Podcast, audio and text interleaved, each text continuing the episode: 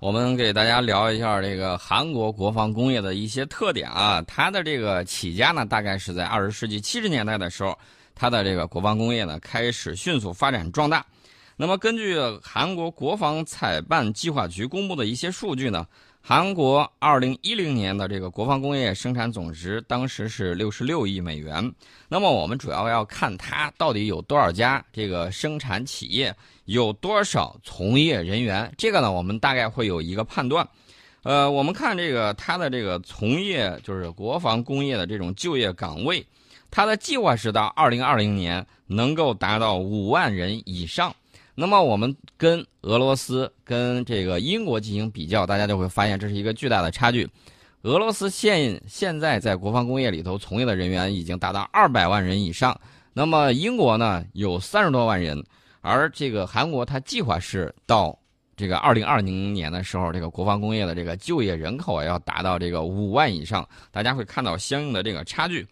它的这个呃科研生产能力呢，还是相对来说比较强的，门类也比较齐全，能够生产这种飞机啊、舰船呐、这个装甲车辆啊等等一系列的这种装备。呃，大家可能会对它，尤其是它的这个科研能力、嗯研发能力。享有一个了解，这个研发能力，我们可以肯定的告诉大家，基本上具备在国外帮助下研制高级教练机、轻型攻击机和直升机的能力。大家一定要注意我说的这个前提啊，在国外的帮助下能够做到，依靠自己本国的力量能够设计和生产喷气式初级教练机。呃，大家说初级的是什么概念？初级的概念你可以考虑一下，像歼五啊、歼六啊这样的这种 啊。然后掌握了机载武器系统的这种集成、关键电子部件的设计和研发，以及软件开发、计算机辅助设计以及实验和评价等关键技术。在航空技术科研方面呢，韩恩国是在投入巨资建设航空的实验设施，以及发展无人机、直升机、航空推进系统、航空控制系统和导航等航空工业的核心与关关键技术。这是它现在具备的这种研发能力，就是这个样子。生产能力呢，怎么说呢？举一个例子，比如说它这个 KF 幺六 C D 的这个战斗机，它的生产项目，呃，这是他有史以来最大的航空采购项目，一百二十架。当时他经过努力，使他这个战斗机机体的百分之七十啊，电子设备的百分之四十到百分之五十，呃，F 幺幺零 PW 二二九发动机的百分之四十三，嗯，是由他自己制造的，啊，达到了比较高的国产化水平。啊，大概就是这么一个概念，所以说大家可以看啊，这个韩韩国的航空制造工业的这个水平生产能力，通过这么一个项目的引进呢，然后呢有了比较大幅度的这种提升。呃，大家还记得不记得他跟洛克希德马丁公司联合研制的那个 T 五零那个精英教练机，二零零二年八月二十九号是首飞成功。那么韩国航宇工业有限公司呢，它是作为主承包商。来负责这种飞机的系统集成、制造与总装工作。呃，大家也知道，这个 T 五零呢，只是一个教练机啊。这个跟其他国家呢，经常往外推销、往外出口，有的时候甚至说你买吧，我赔本给你，然后我还给你生产线，还有等等一系列的这种想法。呃，这个呢，也体现出来了，它这个东西呢，相对来说不够那么高级啊，比着这个是五常里头呃这些二流强国，比如说英法的，它这是要错比较远，但是人家有很。大的雄心壮志，这个里头呢是一个科学的规划，但是能不能达到是另外一回事儿。我们看它有一个项目叫 FX 战斗机项目，这个项目呢，当时是打算呃向波音公司提供这种飞机的机身还有机翼部件，呃，然后呢，这个波音公司帮助他完成第一阶段、第二阶段之后，然后呢再增加一系列的这种改进，后面呢这个就不了了之了。它还有一个项目叫 KFX 先进战机计划。这个先进战机呢，这多有多先进？啊，这个先进，我跟你说它的目标啊，先说它的目标。嗯，现在目标又改了，就是在十七年前，二零零一年，在十七年前他提出这个计划的时候，目标是到二零二零年能够研制出超过它现役的 KF 幺六，并且优于法国阵风和欧洲台风的。先进多用途飞机，呃，这个二零一零年，他跟印度尼西亚又达成一个协议，印尼承担百分之二十的这个科研经费，两国计划先研制几架不同的具备隐身能力的原型机用于测试。后来这个项目是否不了了之，不太清楚。反正当时我看到这个计划的时候，我是打一个大大的问号的，因为他俩的这个技术储备都不是很强。呃，是否能够达到这个隐身的这个目的，我们不清楚。但是我们看 PPT 的时候是非常好看的。那你老师一说，哎，我这明白你的意思了，就是一看 PPT 都是很给力的啊。嗯，至于说到他这个直升机计划，直升机计划当时他的目标是开发韩国的通用直升机，就是 KUH，还有这个韩国的攻击直升机。人家既然想要民用的，也想要非民用的。这个非民用的这个叫代号叫 KAH。打算弄这个。嗯，零六年的时候，韩国政府正式批准了这个通用直升机计划。通用直升机啊，投出资是六十到八十亿美元，这回不是韩元，是美元，采购呃这个二百四十五架直升机。然后呢，韩国的航宇工业有限公司就作为主承包商来承担研发和批量生产的这个任务。欧洲直升机公司作为合作伙伴。提供相关的技术和部分配套的产品，这也就是这次出事儿的那个飞机。嗯啊，具体的这个情况，呃，当时计划的首架直升机，这个名字起得很好，叫“雄鹰”。这个直升机呢，进行这个试飞是在二零一零年的三月啊，这个时间也不算太远啊，这个八年前。那么它当时呢，全重是八点七吨，除了两名驾驶员之外，还可以再携带十一名人员。呃，这个这个飞机呢，虽然说后来开始批量生产，就是二零一二年开始批量生产，比它原计划晚了一年。当时计划是二零一一年。呃，由于它有一款型号需要额外的油箱、不同型号的电台，以及能够在它那个两栖攻击舰上能够起降的这个能力，啊，直到最近。这都到二零一八年了，这个韩国的海军陆战队呢才开始接收这个直升机。刚一接收的时候就出现了一系列的这个问题。今年一月份的时候接收的是第二架，然后现在是几月份？现在是七月份，对吧？七月份，六个月，半年的时间，然后就突然下坠。它这个下坠啊，我个人认为是有一定的问题的，因为什么呢？它当时在飞机场的这个跑道上进行试飞的时候，距离地面十米的高空是突然下坠。我认为可能是机械故障，或者是油路哪儿出现了问题啊？这个要说这个高度不高，十米，对吧？嗯，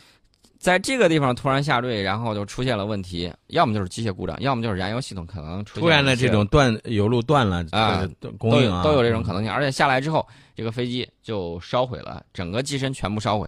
而且还有一名消防员在事故之中呢这个受伤。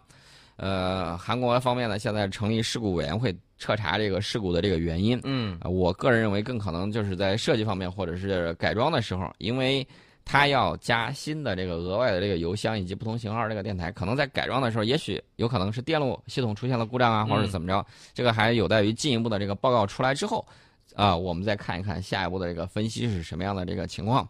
呃，这个世界上呢有很多国家老觉得，哎呀，你看那谁谁谁他都会造了，我也能造。呃，当然了，我们是最大的这种发展中国家，这这个是毋庸置疑的。但是并不代表发展它就是落后的，对不对？呃，我们可以看一下啊，看一下这个空军发布，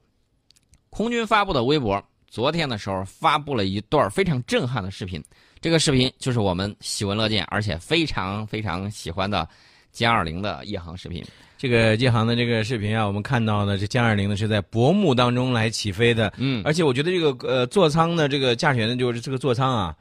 真的前前面特别科幻，嗯，它顶上有一个导爆索，对，呃，就是那个上面，其实这个科幻的地方有很多啊，具体怎么科幻，等到将来解密了再说。这个这次夜航的视频大家可以看啊，包括这个夜间起飞、夜间飞行、夜间降落，全过程各个环节都给你展示了一下。啊，基本上是对歼二零夜航的全过程的一个记录。降落的时候已经是深夜了，这也就说明什么呢？说明它的这个在技战术方面机动能力也特别强啊。对，有它自己相应的这种体现。嗯，大家要知道，无论是美国的 F 幺幺七，还是美国的 B 二，还是美国的这个 F 二十二、F 三十五，呃，发起这个任务的时候，通常都在凌晨，在人们睡得最熟的时候，凌晨两三点呢，要么就是早上四五点那会儿。啊，就把炸弹扔到人家头上去了。这个呢，也同样，五代机有相应的这种类似的地方。所以说呢，这个东西夜航还是给了我们非常非常好的一种体验。嗯，这个我们不多说啊。我们在广告之后跟大家聊一聊最新的这种科技啊，探寻一下古人类迁徙的谜团。这个昨天呢节目当中啊，你别忘了，宋老师咱还挽了一个扣呢啊，嗯说到这个要给这个恐龙来种菜是吧？嗯，到底种什么菜，怎么种？咱们一会儿呢也接着说。昨天啊，在节目当中呢，我们和大家说到了关于给恐龙来种菜这个事儿。当时呢，我就说，我说宋老师啊，我说你啊，就是天天就惦记着这个吃啊，你但但是你要如果你要到了侏罗纪的时候，你说你你是被吃呢，你还是是吧？能不能让我带带一个呃这个九九 A 过去？那不行啊。如果这个样子的话，我觉得没有问题。啊，这个草食性恐龙啊，嗯当时那个体重，大家去看现在去博物馆看那个骨架嗯特别大，几十吨重。对对对，一复原的时候，大家觉得哇，这家伙怎么这么庞然大物啊？然后如何当时它就在地球上就能够生存呢？嗯，平时吃的是啥？营养价值如何？大家可能会比较关心。然后呢，这个英国和德国的研究人员最近在英国的古生物杂志上就发表论文说，他们模拟了一下1.5亿年前的大气环境，在大棚里头种植了这个犀角类恐龙爱吃的植物。嗯，我想知道一下，它到底吃了什么味儿？你看，哎，这个人可以吃的啊。嗯你看，他们之前他主要吃什么呢？蕨类，蕨类吧无所谓，有一些这个蕨菜我啊，们也可以吃。对对对对对，还有一个很我很喜欢吃的什么？银杏，虽然皮儿难剥，味道比较臭，哎，但是这个银杏银杏也不能很多吃啊，啊是有一定的毒性毒，性啊。会降血脂啊对这这个大家吃起来也偶尔吃一吃，感觉还是很好的。我特别喜欢吃那个豆儿嗯，啊，呃，那那个说明我也也是从恐龙演变过来的。你你你，但你没有人家恐龙的体重啊、体型啊。啊呃，恐龙就是犀角类的这个恐龙呢，是地球上出现过的最大的陆生动物，比大象个儿要大得多嗯啊。大象一般就是两三吨、一两吨啊，它一个就朝着大概几十个大象啊，嗯十几个、十几个，十几个大象那么大。嗯在侏罗纪和白垩纪时代呢，分布比较广泛，比较知名的包括梁龙、迷惑龙、马门溪龙，这些恐龙都有长脖子、长尾巴，还有粗壮的四肢，嗯体长呢能够达到三十多米。呃主要就是吃刚才我说的那几种。嗯呃，在那个时代，大家一定要注意，地球的气候变化是不断在变化的，有这种啊、很大的这种温差的这种变化。嗯地球气候跟今天是不一样的，不同地区的温差比较小，而且大气之中二氧化碳含量比较高。呃，此前有一些研究就认为说，这个二氧化碳含量升高会导致植物长得更快，但营养价值降低。那么到底是不是这么样一种情况呢？英国利兹大学的研究呃人员呢，他们就设置了潮湿温和的室内种植环境，二氧化碳浓度呢，这个就这个设定呢有四千 ppm 到两千 ppm 不等。嗯呃，说中生代很长时间都要高于这个水平，就是最高曾经突破过两千。然后呢，他们就把这个二氧化碳浓度设置到这么高，种植了很多中生代的植物啊，随后采集一些叶子，然后干燥磨碎之后，用人工发酵系统处理，模拟这个恐龙的消化过程。这个分析就显示，在二氧化碳浓度比较高的环境里头，许多植物对于恐龙来说，营养价值比以前估计的要高得多。嗯也就是说，提高二氧化碳浓度对植物的营养价值的提高是比较高的。然后那个研究呢证实了这一点，也就意味着草食性恐龙平均食量比预期的要低。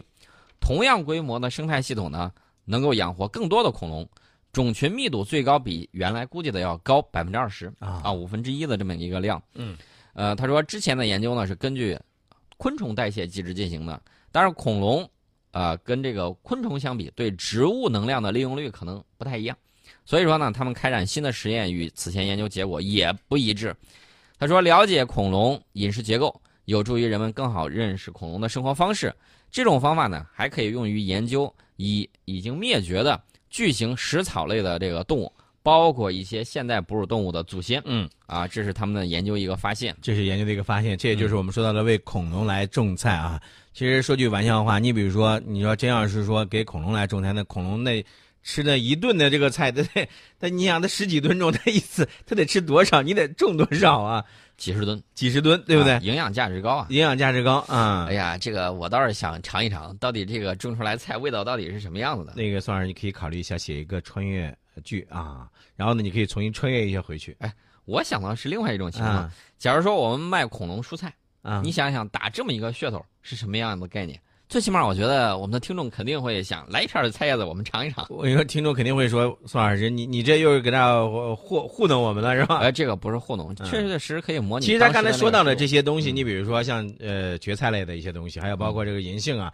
这个现在我们有时候也会吃嘛。不是蕨菜是蕨类蕨类植物啊，蕨类植物对蕨类植物，包括银杏，这我们现在有时候也会吃嘛。对，嗯，那营养价值要高的话呢，说不定保健功能还是比较强。行了，别别流口水了，宋老师，你看再再说一会儿，这口水都流出来了。呃，还说说这咱人类的迁徙吧。啊，说人类的迁徙啊，地球当初这个大部分地区都是渺无人烟啊，近乎渺无人烟。对，到后来各地不同人群开始散叶，然后呢，我们的这个皮肤的颜色也发生了变化，有白一点的，有这个黑一点的，有棕一点的，什么样的都有。这个过程从何开始？这个扩线扩散的路线又如何延伸出去呢？这个我最近在看世界历史的时候啊，当然是大学本科的这个读本啊。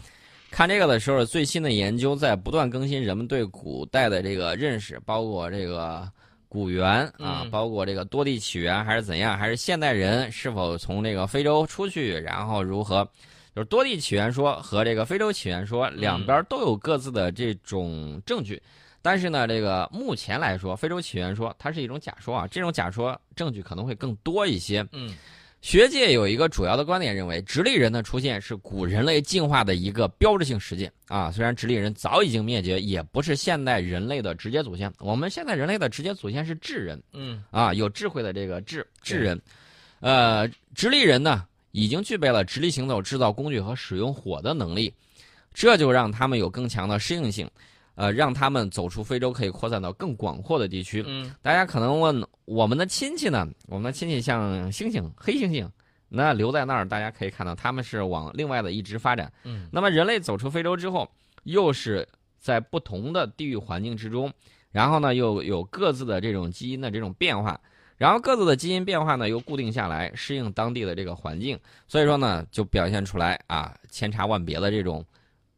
区别，还有这个相同的这种联系。那么研究人员呢，在亚洲和欧洲发现了一部分与这些古人类有关的遗址，啊，包括此前在印度尼西亚爪哇岛和这个中国境内发现的直立人化石。但是从年代上上来说呢，目前学界公认的迄今最早的非洲以外古人的证据，来自格鲁吉亚的德马尼西遗址。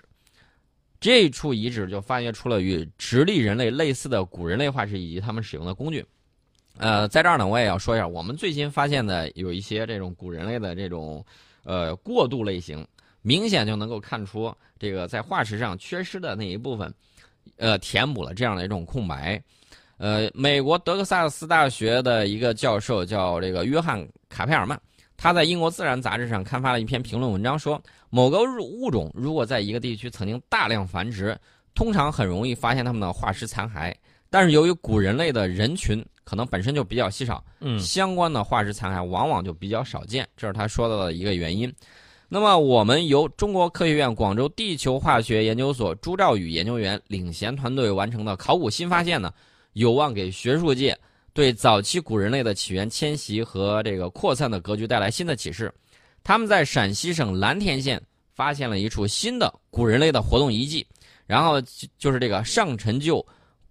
石器的这个上陈的这个旧石器遗址。嗯，分析结果显示，上陈旧石器遗址的年代比德玛尼亚的这个遗址还早二十七万年，只是目前没有直接的化石证据确认其中的这个古人类就是直立人。其实也就是说，这个根据目前的研究，上层遗址应该是非洲以外发现的年度确年代确切的最早的古人类的遗迹。对，然后呢，大家会看见啊，有这个有一些石器被埋藏的，嗯，有八十二件已经加工的石头啊，包括这个石盒啊、石片啊、刮削器啊、尖状器啊、钻孔器、石锤这些，还有十四件没有加工的。你看啊，石盒、石片儿。呃，还有你说的尖状器、钻孔器，这些就应该证明什么呢？就是古人类他们已经能够掌握了使用这些工具的一些技能和方法了。石锤，对吧？对，这个卡佩尔曼呢就评价说，这些旧石器的工具形态形态上看起来都很简单，但是它们展现的特征与此前在非洲发掘的年代相近的这个工具是非常接近的。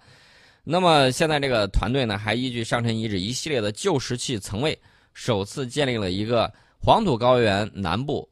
呃，这个早更新世黄土古土壤旧石器文化层序列的一个框架，证明这段时期古人类在蓝田地区反复出现，但是否连续出现尚待研究。嗯，这也就是说，未来对于古人类的这种演化以及分散还有迁徙的这个过程，气候环境变化与人类行为以及适应能力变化的这个科学问题是息息相关的。对，所以说呢，我们给大家用大篇幅的介绍我们的这种研究成果，其实想告诉大家的是什么呢？就是一个是中国黄土高原两百多万年前可能已经有了古人类，嗯，另外一点呢，也就是我们研究这种气候环境的这种变化以及人类自身适应能力的一系列的这种变化，其实对于我们现在与环境的这种相适应，对于我们未来对地球的保护以及发展，以及对人类自身社会的这种呃稳定以及发展呢，有很大的这种意义在里面。其实很多的这个朋友们，如果你感兴趣的话，我倒是建议你假期啊，也可以不妨去陕西去转一转啊，是吧？